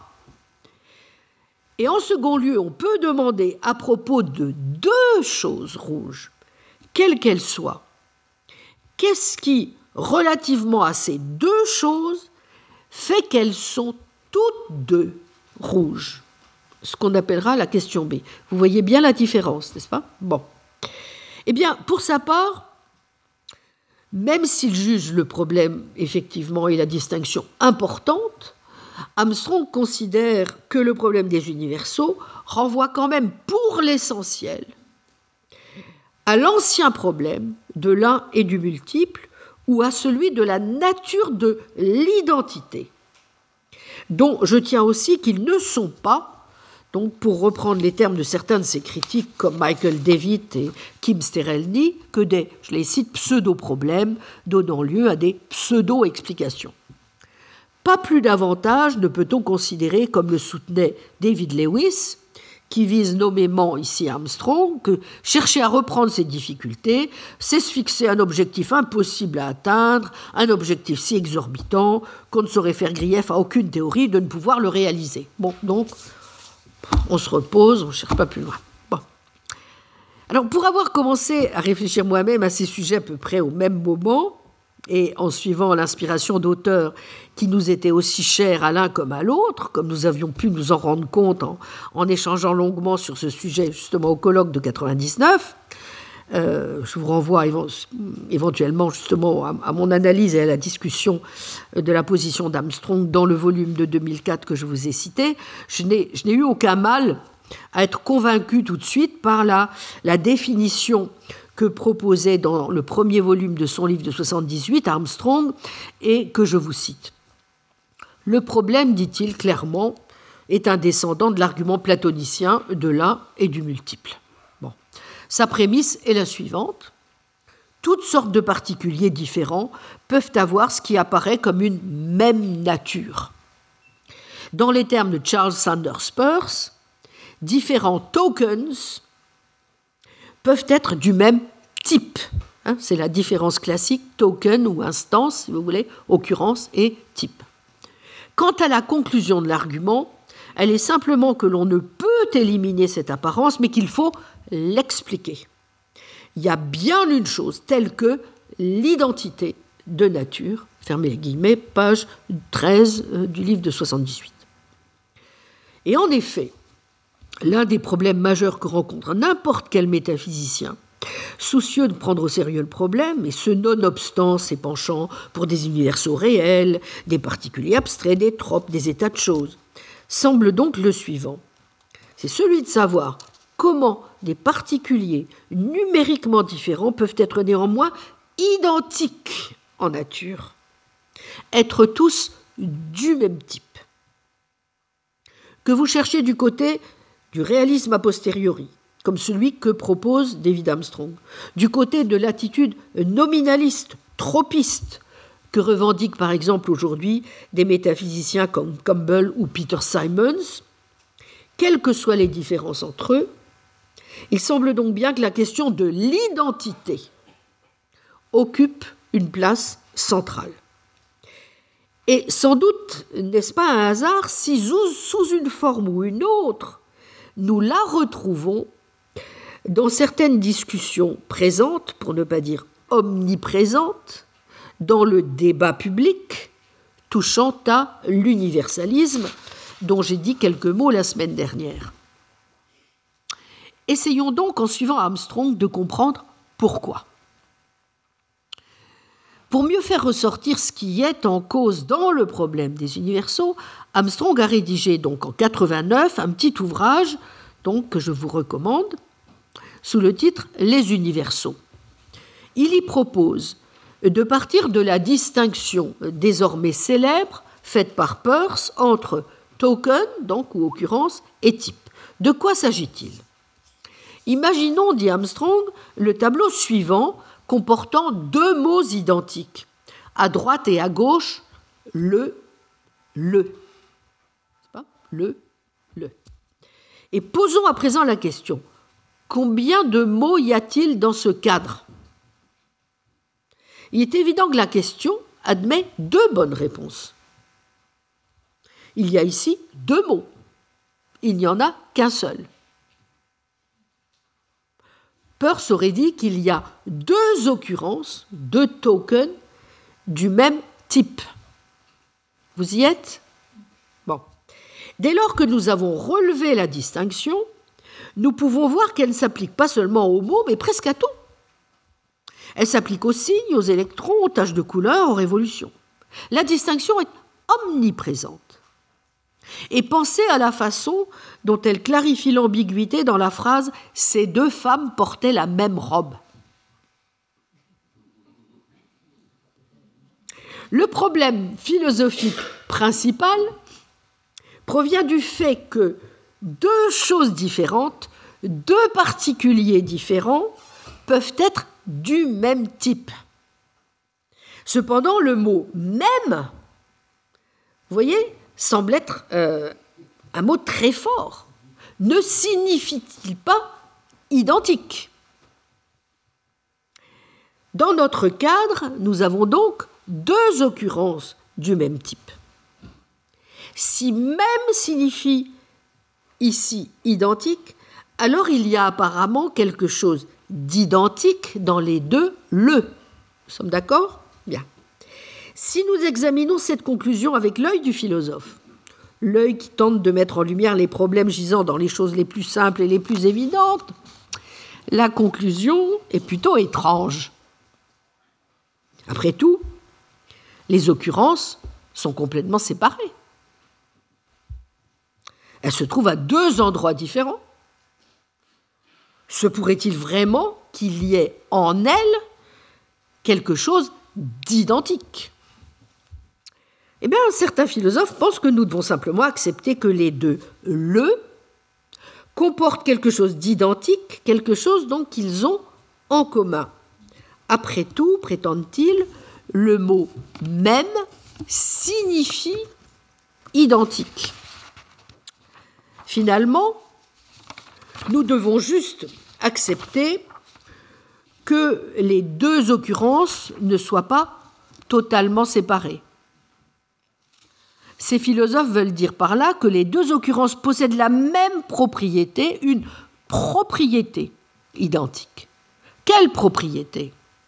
Il s'agit d'une propriété plutôt complexe et difficile à cerner qui fait de chaque occurrence l'occurrence d'un le page 15 dans la traduction française. Mais est-il juste de penser ainsi? Armstrong fait remarquer que cette façon de voir avait une certaine force, même si elle n'était pas concluante, mais qu'il a depuis changé d'avis. Il le fera en effet notamment dans son ouvrage de 97 que j'évoquais tout à l'heure, pour des raisons sur lesquelles je ne reviens pas, en tout cas pas pour le moment. Poursuivons. Pour mieux cerner le problème et comprendre pourquoi l'argument échoue, il faut commencer peut-être par essayer d'y voir plus clair à propos du concept de même ou d'identique. Et Armstrong de rappeler ici une distinction fort intéressante relative à l'identité, qui fut celle établie par Joseph Butler, philosophe anglais du XVIIIe siècle. Butler disait que le mot identité a deux sens. Il y a, disait-il, l'identité au sens strict et l'identité au sens relâché et populaire du terme. Voir son texte Of Personal Identity. Le problème dont traitait Butler était celui de l'identité à travers le temps des personnes et autres objets. Et, suggère Armstrong, l'examiner de plus près permet de mieux comprendre ce qui est en jeu dans le problème des universaux. Pourquoi? Bien, nous disons d'une certaine personne que nous avons vue hier, que nous avons vue, pardon, aujourd'hui, qu'elle est exactement la même que celle que nous avons vue hier. Est-ce que cela signifie que la personne d'aujourd'hui et la personne d'hier sont effectivement identiques? Pour éviter les difficultés qui ne sont pas pertinentes, laissons de côté les questions sur les esprits, les âmes et concentrons-nous exclusivement sur les corps. À titre d'exemple, la même pierre, la même rivière font aussi bien l'affaire. On voit bien que les deux personnes ne sont pas strictement identiques, car elles ne répondent pas au principe d'identité qui est régi, au moins depuis Leibniz, par l'indiscernabilité des identiques. Que dit ce principe? Que si A est strictement identique à B, alors A et B ont exactement les mêmes propriétés.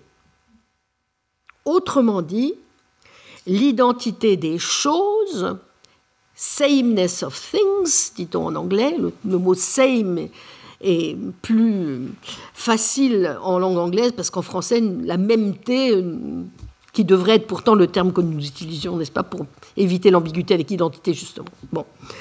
Euh, l'identité des choses vous donne l'identité des propriétés. Sameness of things, sameness of properties. C'est ce que vous appelez la loi de Leibniz. On ne doit pas confondre ce principe avec celui de l'identité des indiscernables, qui est réciproque de l'indiscernabilité des identiques. L'identité des indiscernables vous dit que si A et B partagent toutes leurs propriétés, alors A est identique à B. Autrement dit, l'identité des propriétés vous donne l'identité des choses. Simplement, comme le rappelle Armstrong, et nous aurons sans doute l'occasion d'y revenir dans des discussions ultérieures, ce second principe est beaucoup plus controversé que le premier. Donc ne pas les confondre. Reprenons en tout cas le cas de notre personne vue hier et vue aujourd'hui. De toute évidence, de nombreuses propriétés de cette personne seront différentes selon les jours. La personne peut avoir eu froid hier et avoir chaud aujourd'hui, avoir été debout hier et être aujourd'hui assise. Il semble donc que le principe de l'indiscernabilité des identiques nous permette de conclure que la personne d'hier n'est pas strictement identique à la même personne aujourd'hui. Vous voyez, c'est ici que la distinction de Butler est évidemment utile parce qu'elle est bien identique, dirons-nous, mais au fond en un sens relâché et populaire du mot identité. Bien. En quoi consiste ce sens? Eh bien, poursuit Armstrong, supposons que vous trouviez dans un zoo et que vous voyez l'arrière d'un éléphant dans son enclos. Supposons encore que vous soyez derrière l'enclos et qu'un autre spectateur se trouve devant et voit l'avant de l'éléphant.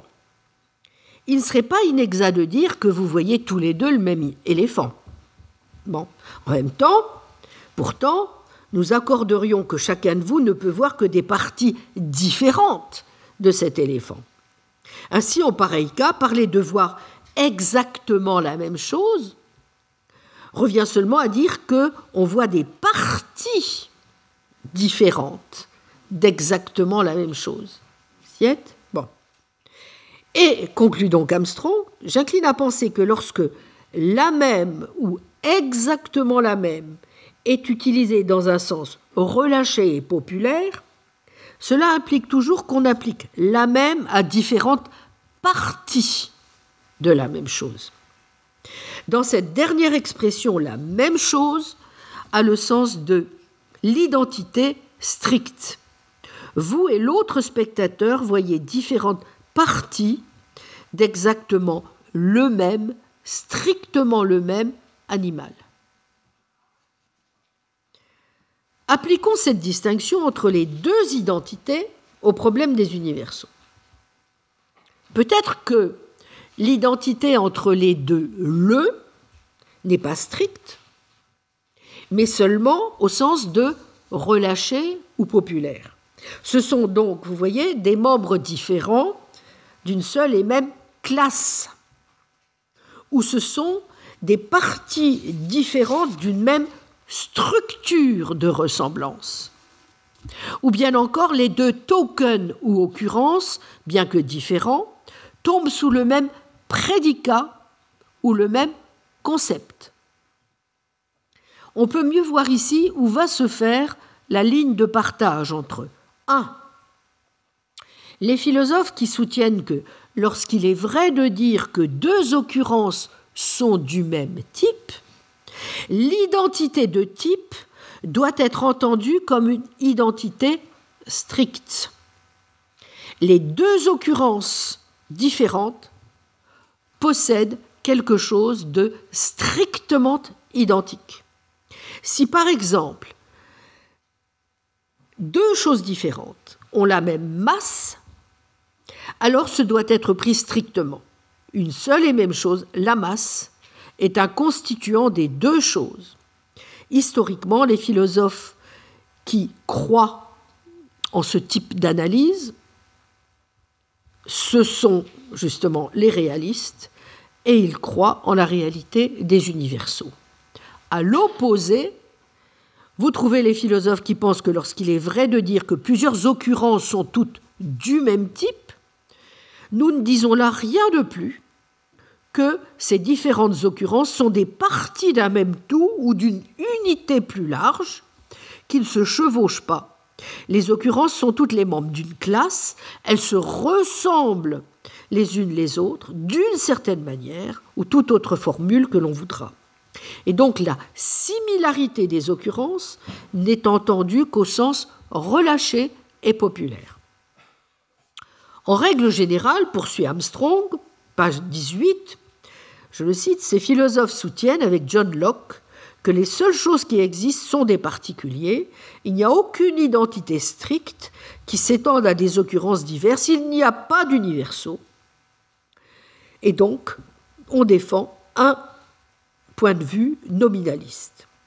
Voici donc le champ de bataille traditionnel. D'un côté, les réalistes, de différentes sortes, se disputant entre eux, de l'autre, les nominalistes, de différentes sortes, se disputant également entre eux. La bataille se perpétue, dit Armstrong, depuis des lustres. Antisthène dit à Platon Je peux voir le cheval, pas la chevalinité ou la cabaléité, comme vous voulez. Je peux voir l'objet individuel, mais pas l'universel. Au Moyen Âge, la bataille devint si animée que, comme prétend Erasme, elle déchaîna réellement la violence. Vous voyez, ça date pas d'aujourd'hui. Ils se querellaient les uns les autres jusqu'à devenir pâles de rage. Ils en venaient à s'injurier et à se cracher dessus, et quelquefois même ils en venaient aux mains. La lutte se poursuit encore, mais je ne sais pas à quand remontent les dernières escarmouches. Fin de citation. Alors, la dispute peut sembler à la fois très raffinée et très abstraite, n'est-ce pas? Et en un sens, elle l'est. Mais en fait, on s'aperçoit vite que les arguments nous conduisent quand même au cœur de la question, à savoir bah, quelles sont les caractéristiques les plus générales de la réalité. Et c'est un instinct très sûr, comme dit Armstrong, qui conduisit Platon à mettre une théorie des universaux au centre de sa métaphysique. Revenons un instant, avant d'aller plus loin, sur la question de l'identité de type. Et maintenant, considérons un deuxième tableau. Cette fois, vous avez le, de l'autre côté, un. D'accord? Donc, c'est plus le, le, mais le, un.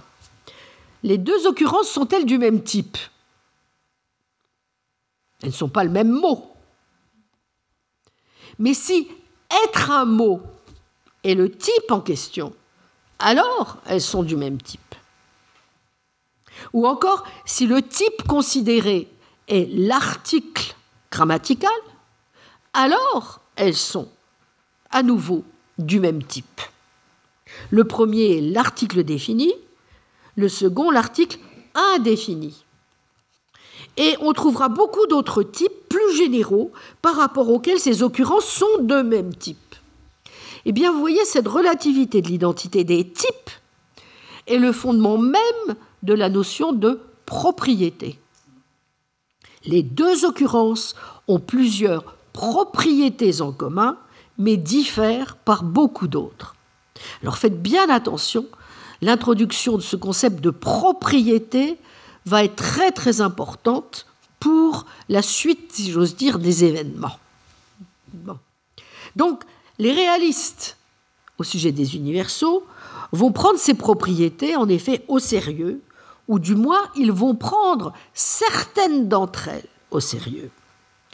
Il va dire que ces propriétés se trouvent réellement là, dans le monde, en tant que constituant des choses, et que lorsque deux choses ont les mêmes propriétés, l'identité de ces propriétés est une affaire d'identité stricte deux choses différentes ont le même constituant, la chevalinité ou cabaléité, comme vous voulez, hein, ou n'importe quelle autre propriété. Le, le, nominaliste, lui, il va admettre qu'on parle de propriété, puisque de toute façon, le discours est impossible à éviter en pratique. Vous ne pouvez pas faire autrement que de vous exprimer ainsi. Il va peut-être admettre qu'existent réellement des entités telles que les propriétés, mais s'il admet les propriétés, il va continuer à dire que ce ne sont pas des universaux. Vous voyez? C'est-à-dire qu'elles ne peuvent pas être strictement identiques à travers leurs occurrences. Elles sont particulières, aussi particulières que les choses qui les possèdent. Sinon, il peut essayer de justifier le fait que on parle de propriété en invoquant une certaine forme d'unité que possèdent les occurrences d'un certain type. Mais quoi qu'il en soit, vous voyez que l'identité à travers les occurrences ne sera rien de plus qu'une forme d'identité au sens relâché et populaire du terme. Mais vous voyez aussi immédiatement qu'une raison pour laquelle beaucoup de philosophes ont préféré et préfèrent toujours le nominalisme au réalisme, c'est que le nominalisme, en se débarrassant des types, bah, semble offrir une théorie bien plus économique, évidemment. Et c'est en effet l'une des raisons, mais comme nous le verrons, c'est loin d'être la seule. Mais pour l'heure, nous allons nous pencher donc sur les raisons pour lesquelles, en tout cas, l'approche qui a pu être faite par certains réalistes en termes de choses, de reste, a été vivement et sans doute à bon droit critiquée.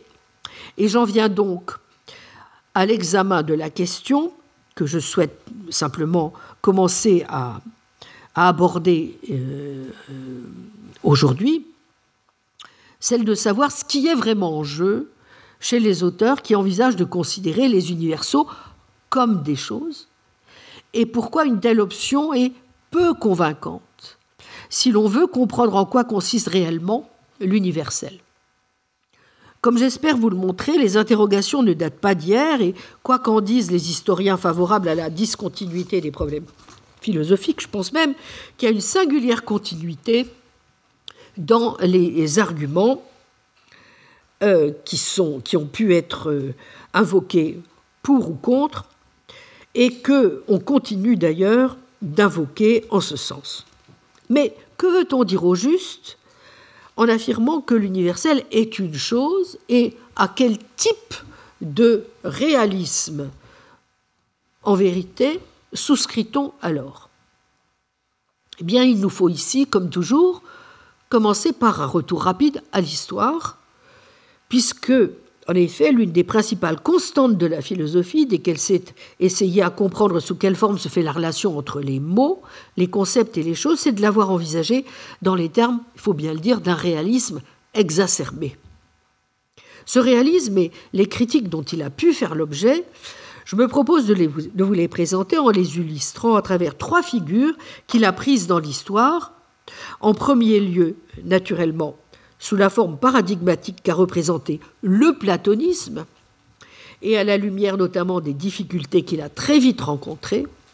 En deuxième lieu, je le ferai à travers la critique virulente que Pierre Abélard a pu adresser à quatre au moins des versions de ce réalisme. Enfin, dans la philosophie contemporaine, en revenant sur l'attaque cinglante qu'a mené un philosophe comme Hilary Putnam à l'endroit de ce qu'il a appelé le réalisme métaphysique ou réalisme avec un grand R.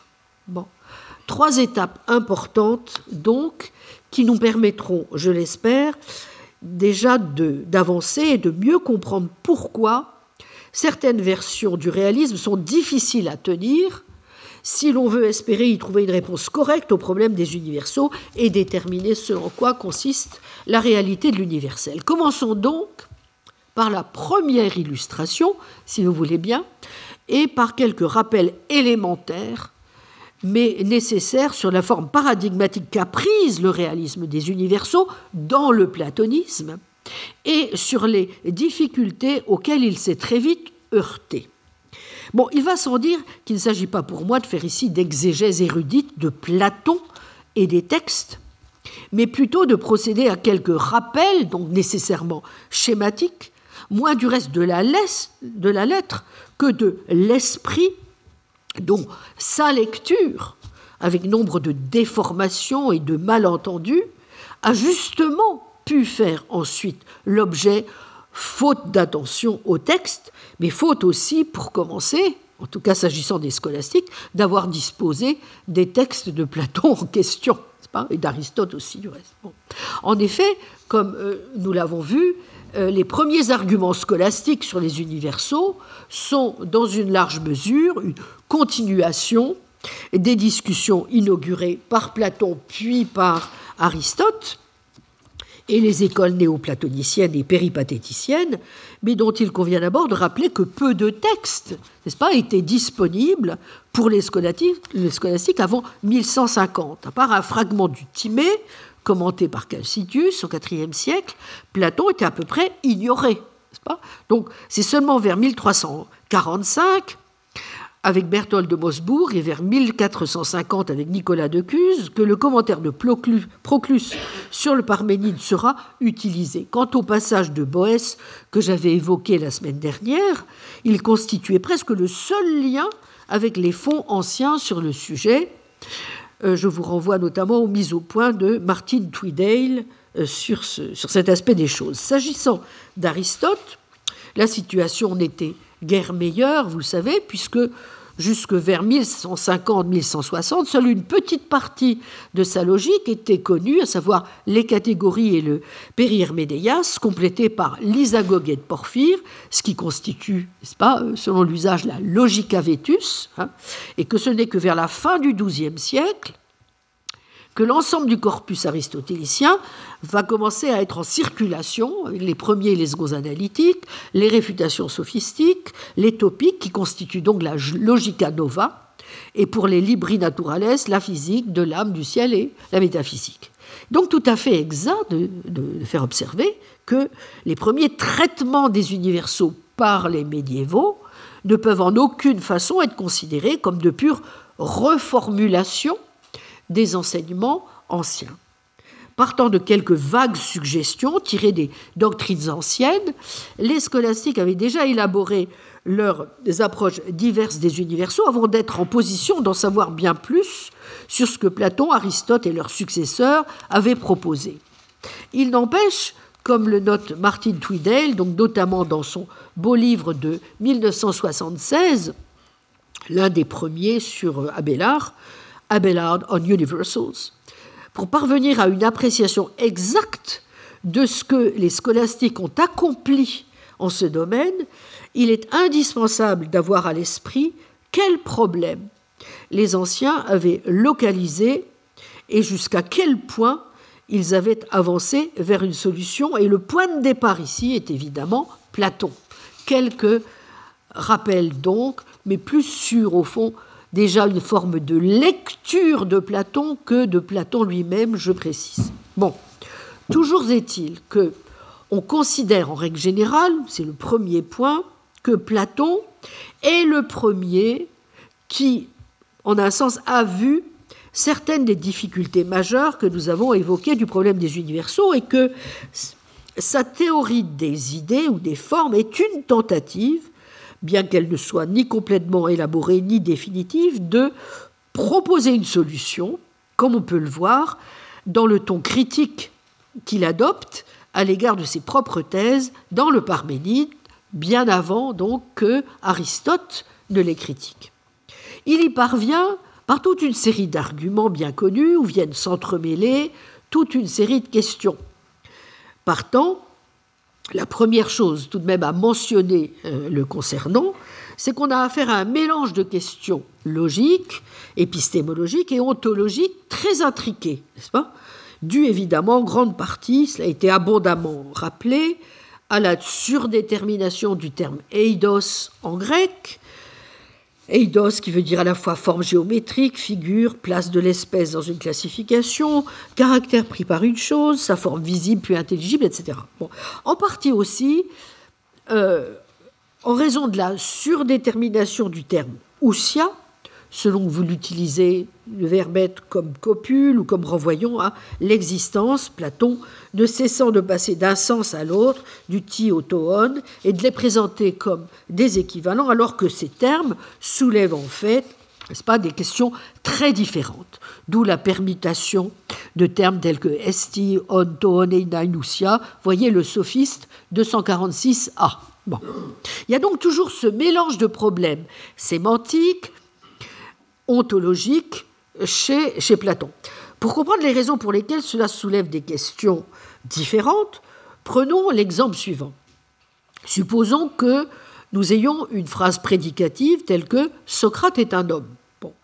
Concernant le terme sujet, Socrate, nous savons qu'il y a quelque chose qu'il signifie ou désigne ou dont il est le nom, à savoir le philosophe athénien Socrate. Il paraît donc raisonnable de se demander si le terme prédicat, l'adjectif humain, désigne quelque chose. Y a-t-il une entité dont ce terme est le nom? En termes modernes, nous dirions que nous sommes en présence d'une question sémantique, vous voyez, puisque il a trait à la, a trait à la question de la relation entre des expressions linguistiques et les choses ou entités auxquelles ces expressions font référence.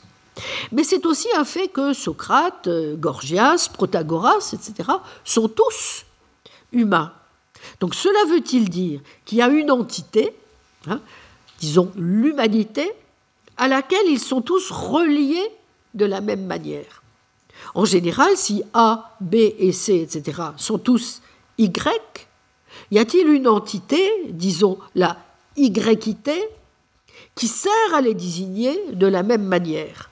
Puisqu'ici, il n'est aucunement fait mention d'expression linguistique et de leur référence à des choses, à des entités, cette formulation peut être qualifiée d'ontologique, à la différence de la formulation précédente ou sémantique, même si dans une certaine mesure, vous pouvez juger que les deux questions sont équivalentes, puisqu'une réponse affirmative à la première implique une réponse affirmative à la seconde et réciproquement.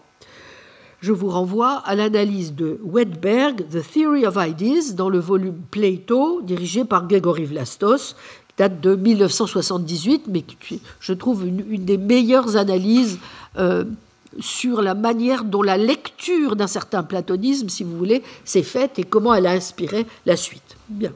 Quelquefois, dans les textes anciens, reste pas mal de belles choses. On peut soulever les mêmes questions en relation avec des phrases plus compliquées, comme les phrases relationnelles Socrate est semblable à Platon. Vous pouvez alors vous demander si le mot semblable, ou peut-être toute l'expression est semblable à désigne une entité, n'est-ce pas? Bon. Dans le fait que Socrate soit semblable à Platon, est-ce qu'il entre un troisième constituant, disons la similarité, en plus des deux philosophes, Socrate et Platon Vous voyez que nous retrouvons évidemment le problème qu'évoquait David Armstrong tout à l'heure. Hein. On est tout à fait dans, le, dans les... Ça n'est sans doute pas un hasard si tout ceci... Bon. Alors chez Platon, les deux formulations se combinent de façon justement le plus souvent inextricable. Par exemple, dans la République, Platon énonce le problème comme suit. Nous avons l'habitude de postuler une idée unique pour chaque pluralité d'objets auxquels nous appliquons un nom commun. 596a. Dans le Parménide, on a plutôt l'impression que c'est l'aspect sémantique, vous voyez, qui vient au premier plan. Je vous cite le passage, je prends la traduction de Luc Brisson, donc dans l'édition Garnier-Flammarion, dans les œuvres complètes 2008, c'est page 1138, la référence 147 DE. Je vous cite le passage. Parménide, mais quoi? Un seul et même nom, tu peux l'utiliser plusieurs fois ou une seule fois. Le jeune Aristote, c'est du moins ce que je pense. Parménide, en ce cas de deux choses l'une, ou bien tu désignes la chose qui en est le référent, Soit tu prononces ce nom une seule fois, mais pas si tu le prononces plusieurs fois. Ou bien de toute nécessité, tu désignes toujours la même chose, que tu profères le même nom une seule fois ou plusieurs. Jeune Aristote, bien évidemment, Parménide. Or, le différent aussi est un nom qui s'applique à quelque chose. Jeune Aristote, très certainement. Parménide. Toutes les fois, par conséquent, que tu le profères, que ce soit une seule fois ou plusieurs fois, tu ne l'appliques pas à autre chose que ce dont il est le nom, tu ne dénommes pas autre chose. Fin de citation. Je rappelle la référence 147 DE Parménide. Dans l'Hippias majeur, en revanche, c'est de nouveau plutôt la version ontologique, vous voyez, qui est débattue, et cette fois relativement à certaines questions éthiques. Et donc là, la proposition est la suivante, les justes sont justes par justice, et euh, qui devient le point de départ de la discussion suivante. Donc, toujours dans l'édition Brisson, page 531, 287 CD, lisons le passage, et la justice, eh bien, une certaine chose, Hippias, parfaitement, Socrate, eh bien, c'est donc aussi par le savoir que les gens savants sont savants, et par le bon que toutes les bonnes choses sont bonnes. Hippias, comment pourrait-il en être autrement? Socrate, et le savoir et le bien, ce sont, n'est-ce pas, des choses qui sont, car il n'est sans doute pas possible qu'elles ne soient pas.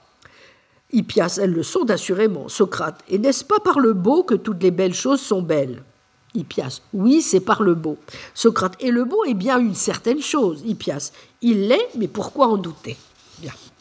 Platon répond donc évidemment par l'affirmative, en plus des particuliers qui sont donnés dans l'expérience. Vous avez un autre type d'entité désigné par des modèles tels qu'ils puissent apparaître comme prédicats dans des phrases éducatives. Il y a la beauté, désigné par le prédicat dans X est beau ou X possède la beauté, la justice désignée par le prédicat dans X est juste, la blancheur désignée par le prédicat dans X est blanc et ainsi de suite. Il y a aussi une chose telle que la similarité à laquelle on fait référence par le terme semblable dans la phrase X est semblable à Y. Pour ce type d'entité, Platon emploie les termes idée ou forme ou essence. S'agissant en deuxième lieu de la nature des universaux ou des formes ou idées, Platon, ici encore, c'est ce qui est d'usage, si vous voulez, de, de, considérer, est celui qui, le premier, a conféré aux formes une existence réelle et parfaitement distincte dans ce monde, à la fois dans leur nature et dans leur localisation dans la nature, puisque, contrairement aux choses du monde, elles sont immuables et divines, elles ne changent pas. Dans leur localisation, puisque elles se rattachent explicitement, comme il est dit dans le Phèdre 248 C 250 B, à, je cite, ce lieu qui se trouve au-dessus du ciel, page 1263 dans les œuvres complètes, ou La plaine de la vérité, page 1264. Les formes ont une localisation distincte, tout ceci étant, ce sont des choses bien connues, n'est-ce pas, liées à la mythologie platonicienne de la réminiscence ou l'anamnésis, à la survie de l'âme après la mort, hein, euh, au monde sensible. Vous vous souvenez du, du Percevoir l'égalité, par exemple, de deux pierres, c'est percevoir qu'elles ressemblent parfaitement à l'idée d'égalité, et donc une telle perception présuppose une sorte d'accointance antérieure avec cette idée. Une accointance qui doit remonter à la vie de l'âme avant la naissance, 74 à 75c dans le Phédon. Donc les idées ou formes sont ces natures transcendantes qui se situe nécessairement dans un monde autre que celui du monde terrestre, lequel est le monde du changement, du devenir, de l'instabilité, de la contradiction, j'en passe et des meilleurs. Or, le réel ne peut pas être contradictoire si la connaissance doit être possible. Bon, eh bien, il doit exister certains endroits dans lesquels, Dieu merci, contrairement au flux héraclitéen, de la matière changeante, périssable. Euh, et pour résoudre le problème de l'instabilité et de la décomposition euh, et le problème des contradictions présentes dans le sensible, il faut en effet présupposer quelque chose de ce type. Pourquoi? Tout simplement parce que ce qui doit être connu doit être réel, identique. Or, les particuliers ne sont que demi-réels, jusqu'à un certain degré, ils manifestent certaines formes, autrement dit, ils ne peuvent être que matériels et donc pas parfaitement réels, mais pas parfaitement irréels non plus. Voilà. Bon, c'est commode. Alors les formes sont donc absolument requises, n'est-ce pas, par les particuliers, tout simplement pour qu'ils disposent au moins d'un minimum d'être, hein, et pour que puisse aussi se constituer un genre auquel on pourra, n'est-ce pas, les, euh, faire appartenir. Un lit est un lit euh, plutôt qu'une table, parce qu'un lit manifeste d'une certaine manière la forme lit. Mais c'est jamais complètement parfait. Hein. D'ailleurs, Ikea l'a bien compris. Une forme est ainsi requise non seulement pour expliquer le fait qu'un objet particulier est ce qu'il est, mais aussi euh, parce que la forme, n'oubliez pas, fonctionne toujours comme la cause, n'est-ce pas? Elle a un rôle causal. Sorabji a beaucoup insisté d'ailleurs euh, ensuite là-dessus et sur la, manière dont chez Aristote la, causalité va aussi intervenir de façon très, très importante. Bon, en tout cas, il faut que vous puissiez justifier pourquoi euh, quelque chose est ce qu'elle est, n'est-ce pas? Voilà. Donc, euh, euh, partant, les formes, je répète, ont un rôle non seulement explicatif, mais aussi causal. Je, crois moi-même que c'est quelque chose d'extrêmement important, que cette notion de causalité, si vous voulez essayer de rendre, rendre compte de ce qu'est la réalité d'un universel. Mais j'aurai l'occasion moi-même d'en reparler. Je crois même que c'est une dimension fondamentale de la réalité. D'ailleurs, Tchernis, euh, vous vous souvenez, évoquait à ce propos ce qu'il appelait toute une économie de la théorie des formes chez Platon. Voyez notamment son article dans le volume euh, de, Grégory Vlastos euh, que je citais tout à l'heure, dans lequel je vous recommandais aussi l'article de, de Wedberg. une économie qui peut s'expliquer au fond par le souci Platon vraiment d'étudier, on ne le dit peut-être pas toujours assez, eh ben, euh, lui aussi les conditions de possibilité de la connaissance. Bon. Et donc, euh, c'est vrai qu'on a tendance souvent, moi-même d'ailleurs, euh, qui suis plus aristotélicienne que platonicienne, à dire que la seule chose que Platon veuille, au fond, c'est uniquement sauver les phénomènes, n'est-ce pas hein Selon le beau titre du livre de Pierre Duhem. Bon. Et donc, il est surtout de ce point de vue-là, sensible à l'univers des phénomènes et des apparences sensibles. Mais euh, la deuxième exigence des formes est aussi, comme je l'ai noté, liée à la nécessité d'éviter justement les contradictions du sensible. Et donc, le sensible ne peut être qu'une apparence de réalité. Qu'un seul et même objet puisse être en même temps laid en un sens et beau en un autre sens, ou grand comparé à l'un et petit comparé à l'autre montre assez que les formes sont quelque chose d'autre que simplement immanentes. Bon, elles sont donc nécessaires non seulement pour, voyez, avoir un rôle causal dans le fait que les particuliers sont ce qu'ils sont, mais elles doivent aussi en même temps être séparées de ces particuliers, sinon elles ne seraient pas complètement euh, immunes face aux imperfections dont les particuliers sont inévitablement affectés voyez, puisqu'ils sont dans le sensible. Et donc les formes ne seront pas seulement d'ailleurs indépendantes, elles seront évidemment supérieures, ce seront des paradigmes parfaits, des modèles idéaux, et donc il y a toute une hiérarchie, comme vous le savez, euh, entre les objets du sensible et les formes. Si quelque chose est beau, il y a toujours un certain degré déterminé, plus ou moins élevé de beauté, auquel il participe. il y a un degré de beauté qui est supérieur aussi à tous les degrés, le degré le plus élevé n'étant jamais exemplifié, instancié, incarné dans le monde des sens. Lorsqu'un objet sensible est dit partager l'idée de beauté, cela veut donc dire que l'objet possède tel degré inférieur de l'attribut déterminable.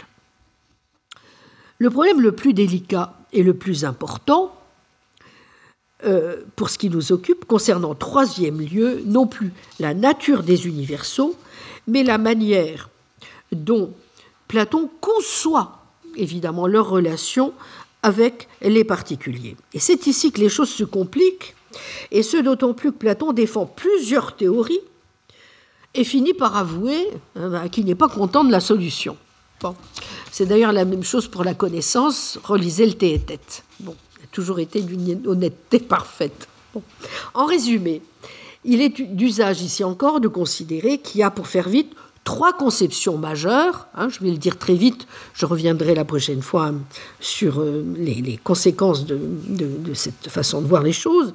Trois conceptions majeures qui correspondent grosso modo à la division tripartite classique euh, qui est faite des dialogues. Dans les premiers, la relation euh, s'entend essentiellement comme une relation d'inhérence. Dans les dialogues du milieu, c'est l'imitation ou la relation de modèle qui prévaut. Et dans les derniers dialogues, Platon souligne les difficultés liées à la participation proprement dite. Donc juste quelques mots pour terminer aujourd'hui là-dessus. Dans les premiers dialogues, donc Eutyphron, pièce majeure, la caisse, mais non, les formes sont dites être dans les particuliers. Elles ont une fonction d'unité et d'identité. Elles sont une mia et le même toto. On a une idée au lieu de plusieurs cas. Ceci est beau si le beau l'est lui-même. Les formes ont un rôle de stabilité, d'identité et d'unité. Elles sont dans les choses, tandis que les choses les ont. Voyez, mais non, 72a. Bien qu'elles soient une et la même, les formes peuvent être analysées, elles peuvent être divisées selon leur caractère. Voyez la caisse 192b. Une idée est donc une pluralité articulée, notion qui sera développée dans la théorie platonicienne de la communication des genres dans le sophiste. Certaines notions s'accordant, dit Platon, entre elles. Ce qui importe aussi, c'est que la question de la, de la définition par les formes est liée à un problème linguistique, une fois encore, vous voyez, intrication des questions ontologiques et sémantiques liées au nom. Demander ce que c'est que la vertu, vous vous souvenez, c'est la même chose que demander qu'appelle-t-on vertu? Relisons le Cratyle. Dans les dialogues du milieu, donc surtout le Phédon et la République, en même temps que Platon met l'accent sur la pureté, la simplicité et l'immutabilité qui sont des caractéristiques des idées, il essaie de donner quelques détails sur les relations des formes avec les particuliers sensibles, d'abord à travers une analyse du jugement et de la relation d'attribution, et donc il met plus l'accent sur la notion d'identification. Les attributs accidentels sont par exemple distingués des attributs essentiels dans le Phédon, 102D, 103C, ce qui anticipe déjà l'idée d'une hiérarchie des essences, une sorte de participation des idées avec elles-mêmes, et pas seulement donc avec les particuliers. Et en deuxième lieu, principalement dans la République, à travers la notion de modèle, dont les choses sensibles seraient des copies. Relisons l'allégorie de la caverne. Enfin, dans les derniers dialogues, Parménide et sophiste, c'est, disais-je, la relation de participation qui est analysée plus en détail, mais en même temps, c'est là que Platon se heurte à la difficulté réelle de sa solution et qu'il avoue qu'il n'a pas lui-même de réponse à celle-ci, donc ni à la participation de l'intelligible avec lui-même, ni à la participation de l'intelligible avec le sensible, 166a, Parménide 128c, 135b.